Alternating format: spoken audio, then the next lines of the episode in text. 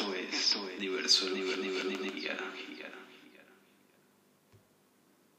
Hola, ¿qué tal? Mi nombre es Jonathan Esquivel y esto es Diversología.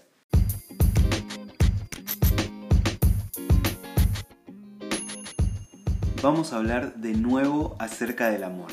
Definir el amor es sumamente difícil. No sé si existe una definición general del amor. ¿Qué es? ¿Un concepto? ¿Una acción? ¿Un estado? Lo que sí podemos decir es que el amor está presente en nuestras vidas desde siempre, incluso desde antes de nacer. Después nos sigue acompañando, ya sea en nuestros vínculos con las otras personas, incluyendo a quienes nos cuidan, o en nuestros pensamientos.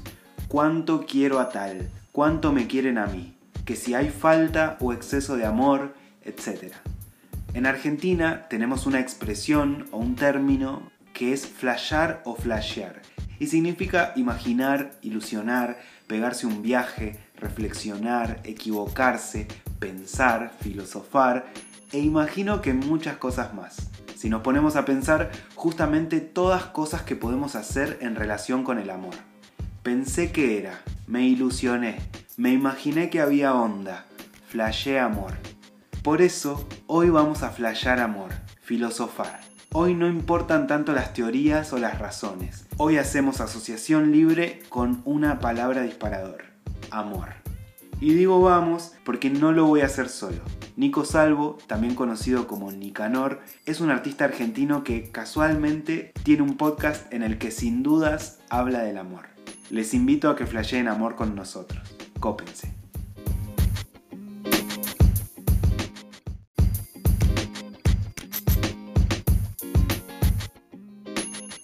Hola Nico. Hola, ¿cómo estás, Johnny? Muy bien, ¿y vos? Bien, gracias por esta invitación. Por favor, bienvenido a Diversología. Gracias. Bueno, como estás acostumbrado hablar de cuestiones relacionadas al amor y, el episodio de diversología en el que hablamos del amor tuvo tanta repercusión. Bueno, me encanta. ¿Te encanta el amor? Eh, sí, creo que me encanta el amor. ¿Qué es para vos el amor? Bueno, es una pregunta como compleja. Creo que hay como dos maneras de responder, de una manera como muy sencilla y de una manera mucho más profunda. Pero creo que se necesitan de las dos respuestas. ¿Por qué? Primero porque convivimos con el amor todo el tiempo, toda la vida estamos vinculados como con el acto amoroso. Y si tengo que darle una definición o tratar de establecer un concepto, me animaría a decir, pienso que el amor es asumir la pérdida constante. Ah, hermoso.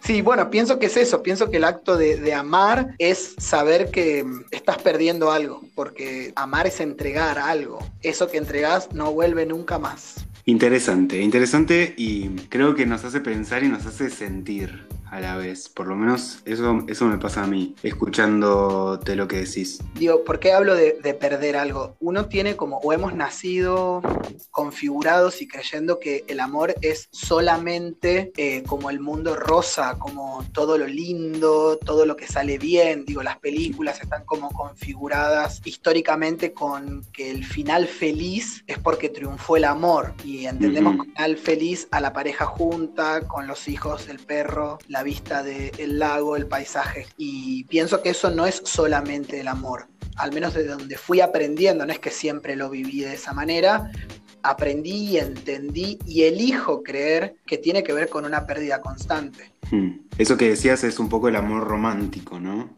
Pero hay distintos modos de vivir el amor. Sí, a ver, creo que uno lo puede vivir como quiera o como pueda, en definitiva. Pero intento hacer un ejercicio para, no sé si universalizarlo, porque entiendo que cada uno, como decía recién, lo vive con sus particularidades, pero más allá de lo que cada uno pueda pensar del amor, eh, si tenemos que buscar puntos de coincidencia, creo que todos coincidimos que hemos sufrido por amor. Entonces eso, eso me hace pensar o intento concluir en una suerte de hipótesis que amar significa eso. Tenemos que negociar todo el tiempo con el sufrimiento, con la pérdida, con la idea de que tal vez esto no funcione, que no salga como yo quiero. Pareciera ser que cuando uno ama, inevitablemente en paralelo viene la idea de ¿y qué pasa si esto sale mal? ¿O qué pasa si esto se acaba? Y es un un camino obligado ese o puede salir todo bien? Bueno, sin duda que hablar del amor también es como hablar de filosofía y es como entrar tal vez en un universo de, de pensamientos y de ideas que no sé si es que tienen respuestas absolutas, pero al menos pensar en la posibilidad de que esto no salga como esperaba me permite prepararme o saber que no, digo, puedo asumir que puede ser que no salga como yo quiero y eso no quiere decir que eso esté mal. Decir que algo salió bien o que algo salió mal me parece que es subjetivo. ¿Qué quiero decir con esto? Si nosotros, eh, por ejemplo, hoy termina tu relación con una persona que decías amar y que era el amor de tu vida, o sea, no hay mañana, tu vida se terminó, estás en un abismo. Pasa el tiempo, cuatro meses, seis meses, un año, mirás para atrás y agradeces lo que te pasó. Entonces, ¿qué es el final feliz o qué es el final triste. Pienso que la manera de evaluar un final, entre comillas, depende del momento y desde la vereda en la que yo evalúo ese vínculo o ese final. Pienso que depende inevitablemente del momento en el que yo me encuentro. Porque hoy puedo creer que mi vida se acaba porque se terminó esta relación del cual yo decía amar, pero pasa el tiempo y digo, no, menos mal que me pasó eso. Entonces, ¿qué es el final feliz y qué es el final triste? ¿Me explico?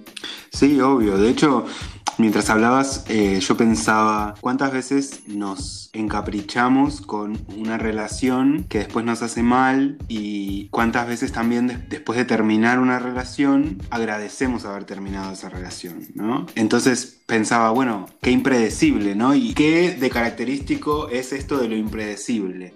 Qué importante es esa característica en el amor, porque justamente esto que vos decías de la pérdida, de la pérdida de antemano, es eso, es no saber cómo va a resultar, cómo va a ser, y me parece que en algún punto también eso es lo interesante del amor, que vos te entras a, un lugar con los ojos vendados, más o menos. Pero sabiendo, o al menos desde donde intento pensarlo, aunque entres con los ojos vendados, ya sabes que, vas a salir perdiendo, independientemente del final. Lo que pasa es que cuando hablo de pérdida, uno tiende a pensar que la pérdida es como, bueno, la pérdida es triste, me explico como a eso. Sin embargo, hablo también de pérdida, de que yo voy a entregar algo que no va a volver nunca más. Y por otro lado, en relación a lo que vos estás diciendo, me hace pensar que entonces tal vez tendríamos que ponernos a pensar si realmente todas las veces que nosotros dijimos amar, realmente eso era amor. Creo que, como hablaba al, al inicio, nos hemos ido configurando o nos han configurado con una idea por momentos equivocada del amor. Entonces, y sí, eh, encontramos que hay como muchas maneras de amar, qué es amar de verdad, qué es el verdadero amor. Mi intención es intentar como desandar ese camino, como ir hacia adentro para intentar encontrar de alguna manera el no sé si el sentido más puro, pero intentar como sacarle todo lo comercial, si se quiere, a esta idea del concepto del amor. Y bueno, ¿y, cómo, y cómo lo vivís entonces? Bueno, ¿cómo vivo el amor? Sí, vos personalmente. Creo que es más lo que puedo teorizar que lo que puedo practicar. Eso es, creo que nos pasa al 99.9 de las personas somos los mejores aconsejando al resto y después me agradecen lo que yo les dije, pero cuando tengo que aplicarlo en mi vida, eh, la mayoría de las veces no me sale. Sin embargo, intento en, un plano consciente registrar lo que me va sucediendo para intentar eh, ser mejor, que eso no quiere decir que entonces ahora voy a ganar, porque no.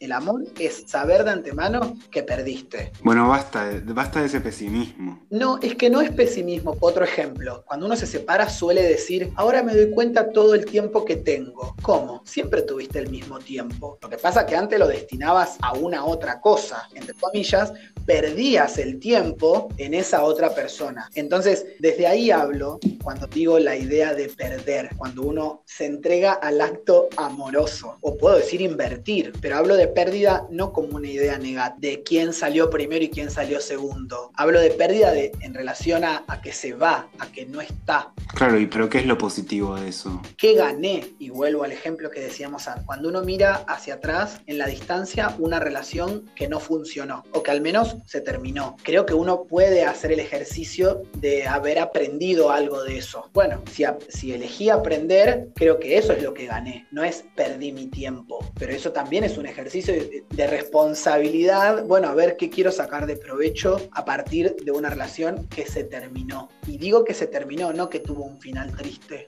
o un final feliz. hablo de algo que se terminó.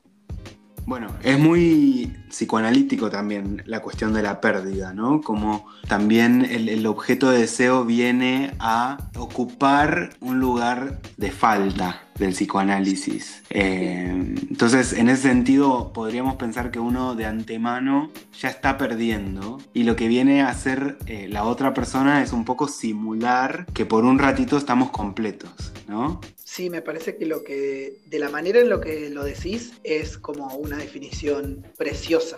Es como muy claro eso. Mientras vos lo mencionabas, hacía como una imagen en mi cabeza y es como si en el momento de eh, que nosotros nacemos, que venimos al mundo, automáticamente comienza una carrera contra reloj, que sería la muerte, por decirlo de alguna manera, que ya sería la pérdida. Yo ya sé que voy a morir, apenas nazco. No como, no sé si abstracto porque es algo concreto, pero como bueno, de una manera más poética. Yo sé que cuando voy a nacer, o sea, acabo de nacer, voy a morir. Es una carrera contra reloj. Ahora, en esa carrera voy a buscar el modo de rodearme de la cantidad de personas que hagan que este viaje sea lo más amoroso posible. Entonces tengo a mis amigos que me brindan cierto amor, tengo a mis familiares que me brindan cierto amor. Eso no me es suficiente, entonces busco a alguien que esté más cercano a mí, entonces busco una pareja. Digo, nosotros convivimos todo el tiempo con la necesidad de ser amados, con una necesidad de amar. Y entonces es eso que vos hablas como objeto de deseo, lo cual comparto. Intento, en mi experiencia personal, de construirlo para tratar, al menos por momentos, que eso no sea una desesperación de, conseguir a toda costa el amor. Entonces, esa gente que vos escuchás que decís, ay, muero por estar enamorado. ¿Morís por estar enamorado o, o morís porque no estás pudiendo resolver ese objeto de deseo que vos mencionabas. Claro, o morís porque justamente no tenés amor, creés que no tenés amor. Exacto, tal cual. Por eso también ahí pienso, bueno, cómo desarrollo esta, esta idea o este concepto de amor para poder estar deseado, por decirlo de algún modo, conmigo mismo, para que conmigo me baste y que el otro, la, la otra persona que venga a mi vida sea para completar, o mejor dicho, no, no para completar, para complementar. Claro, o suplementar. Sí, y digo, porque, de lo contrario va a ser la falta para siempre. Digo, siempre me falta algo. Bueno, es que algunos dirían que en realidad lo que hay que hacer es no intentar complementar, sino amigarse con lo que falta, digamos, perdón, amigarse con la falta, con saber que nunca vamos a ser completos. Sí, es, e, eso me parece genial y sumamente complejo, pero, pero sí, tiene que ver con eso. Por eso vuelvo tal vez a lo que hablábamos al principio, bueno, ¿cuál es la idea que nosotros tenemos del amor? Bueno, es que me parece que en esa en eso de, amigarse un poco con, con, que nunca vamos a estar completos, que nunca vamos a estar igual que el ideal, es donde aparece más o menos esa desesperación que vos decías, ¿no? Porque estoy desesperado por completarme, como si me faltara una parte de mí. El tema es que ahí, ¿cómo hacemos para medir cuando nos estamos yendo de mambo? ¿Se entiende lo que digo? Cuando agarro cualquier objeto, entre comillas, con tal de complementarme. Sí, como en el acto de desesperación de tengo que llenar esta falta con algo. Claro, entonces ¿cuándo, sé que, digamos, que me estoy dando de más? Es, es buena eh, este concepto, lo acabo de inventar, ¿no? Pero digo, cuando me estoy dando de más, cuando veo que todo lo que hago eh, no llega a ningún puerto. Mira, eh, mientras vos hablabas, me acordaba de una escena de una película donde la situación es la siguiente. Un matrimonio, él es muy conocido, ella no, y van a una fiesta. Mientras el esposo, que es conocido, está rodeado de gente, alguien se le acerca a la esposa y le preguntan eh, a ella si su esposo la hace feliz. Y ella automáticamente mira y dice, no, mi esposo no me hace feliz. Entonces la gente como que se revoluciona como, como el esposo no lo hace feliz. Ha dado una gran declaración. Y le preguntan por qué. Entonces ella ahí dice algo así como, no es responsabilidad de él hacerme feliz, eso es mi responsabilidad. A mí eso me hizo pensar durante mucho tiempo que a veces esto de estar buscando cómo llenar esa falta como si fuese responsabilidad del otro, eso, cuando en realidad es responsabilidad mía llenarlo conmigo mismo. Bueno, claro. Lo que pasa es que ahí vuelve el Johnny psicólogo, ¿no? Y pienso que que venimos con una historia. Y esto que es un poco lo que intentaba plantear en el primer episodio en el que hablaba sobre el amor, es que nosotros llegamos al mundo y alguien nos cuida. Y alguien nos cuida de determinada manera. Entonces, a partir de cómo nos cuidaron, después vamos a establecer cierto patrón, por decirlo de alguna forma, de acercamiento a las otras personas. De hecho, esto que, estamos mencionando como desesperación, podríamos pensar que es un apego ansioso, ¿no? Que es una especie de, de ansiedad por el encuentro apenas conozco a alguien, bueno, ya quiero todo. Perfecto. Ahora, supongamos que vamos a poner eso como modelo. Bien, sucede eso. Luego, ¿qué pasa? Te pasó una vez, te pasó dos veces, te pasó tres veces y el resultado siempre es el mismo. Creo que ahí es donde viene como el desafío de poder registrar eso para al menos cambiar el plan. Sí, por supuesto. Yo no lo estoy planteando como algo inamovible sino con que nosotros aprendemos de alguna u otra forma. Después obviamente tenemos un recorrido, cada uno eh, elegirá la forma de reflexionar sobre sí mismo y sobre sus modos de, amar, digamos.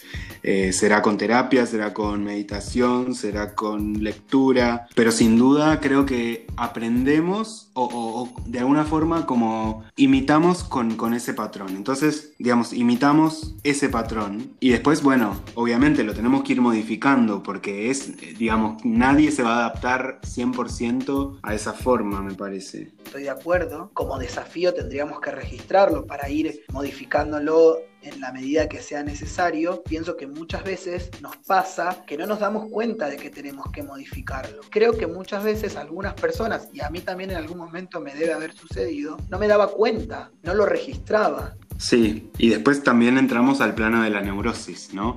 Cuando todas las palabras que dice el otro o la otra las tomamos según nuestras experiencias, ¿no? Entonces ahí también echamos leña al fuego, pero en el mal sentido, ¿no? alimentamos el distanciamiento. Sí, y sí.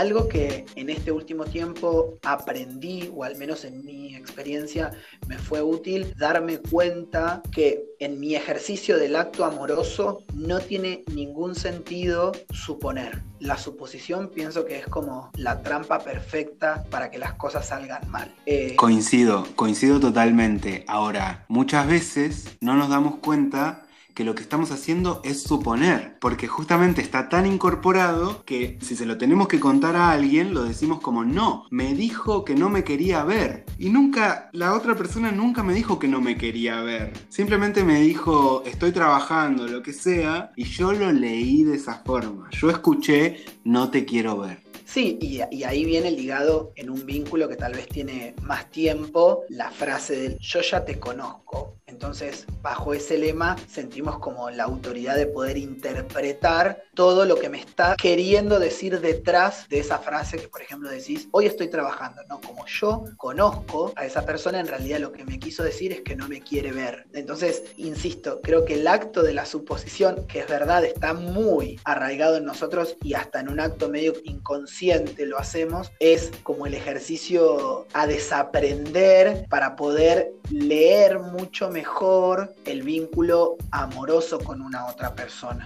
Es, al menos para mí, es muy claro cómo, cómo se aliviana la carga cuando uno deja de suponer. Tal cual. Es que es eso. y por lo general la suposición siempre es un pensamiento neurótico que no tiene nada que ver con la situación real. Porque pienso, y esto, si bien no tengo las herramientas psicológicas para afirmarlo, pero pienso que muchas veces la suposición está media ligada como a mi miedo, a mis inseguridades, más que a las certezas de la otra persona. Claro, en, en psicoanálisis diríamos, en cambio del fantasma no somos conscientes. Es un miedo, ¿no? Es como no querer porque si pasa tal o cual cosa, pierdo. Fíjate que en esto que vos estás mencionando me vuelve otra vez la idea del inicio, cuando yo te decía que amar es entender la pérdida, porque generalmente la suposición a nosotros nos, da, nos permite obtener una respuesta, o al menos nos da cierta calma, entre comillas, ante esa ansiedad de no saber. Entonces supongo, ¿por qué no viene? Y bueno, supongo que tal o cual cosa, como que me calma, ¿no? Entonces, cuando dejo de suponer, dejo que esto fluya, dejo que suceda, asumo ese vacío, asumo esa ausencia, asumo la pérdida. Entonces, ahí siento yo que estoy amando mejor. Tal cual, coincido plenamente. El tema es que, bueno, hay, hay personas que cuando uno pone sobre la mesa, no viniste, y la otra persona muchas veces no, no, no responde, no puede hacerse cargo de que no vino, lo cual en algún punto me parece bien, porque, digamos, no hay que estar dando explicaciones de cada cosa que uno hace, pero al mismo tiempo me aparece este fantasma de la responsabilidad afectiva, ¿no? Si yo sé que la otra persona está esperando algo de mí, ¿hasta qué punto no es mi responsabilidad mantenerla al tanto de cómo van las cosas? Sí, estoy de acuerdo en eso. Pero bueno, sin duda que, el amor es un entramado mucho más complejo que, que, tal vez algunos ejemplos de los que nosotros podemos llegar a mencionar, atravesados por tal vez nuestra experiencia personal. Pero digo, si yo elijo amarte, es una decisión mía. Mía.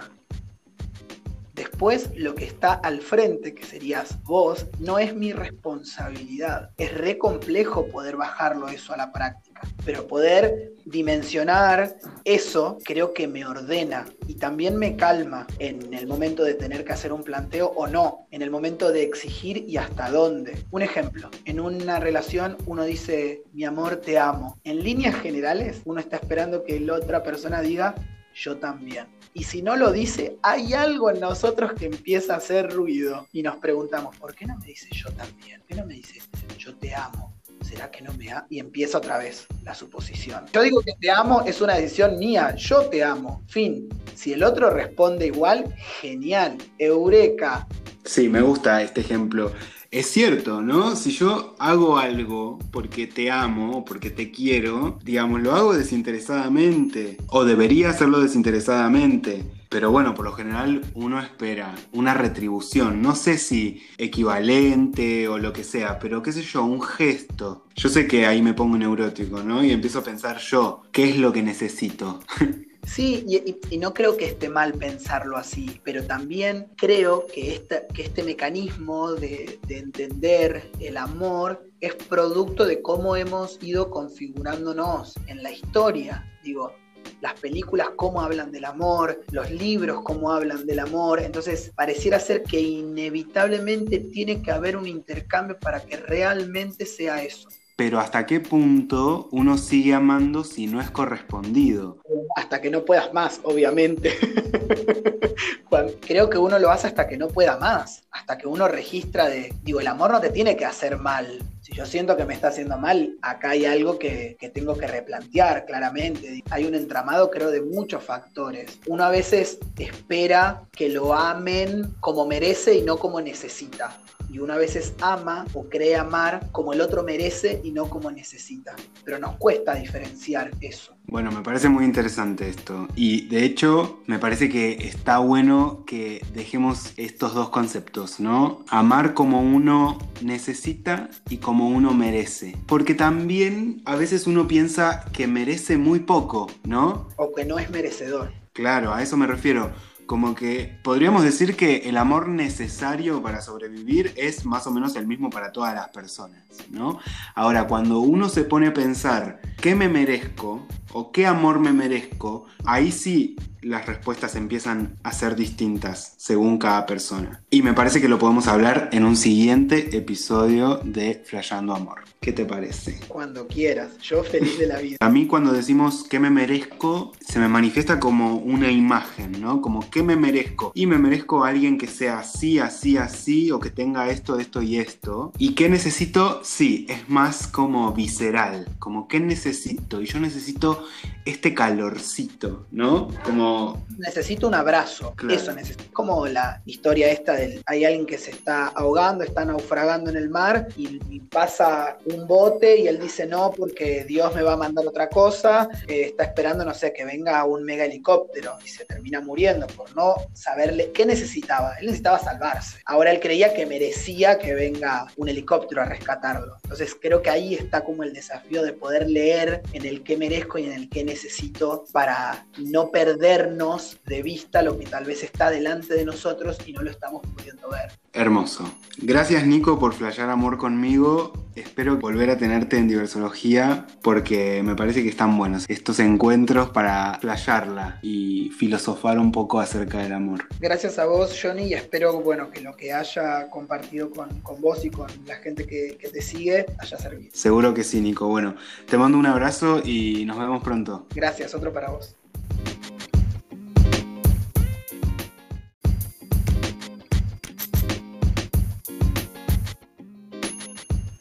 Ay, el amor. Seguramente ustedes, como yo, siguen pensando en todo esto que hablamos. Me encantaría que me cuenten qué piensan, de qué se acordaron, qué flasharon. Espero sus mensajes en arroba diversología. Y si quieren escuchar a Nico, su podcast se llama Todas las Palabras Juntas y lo pueden encontrar como arroba Nicanor. Les mando un abrazo y nos vemos en el próximo episodio de Diversología. Chao.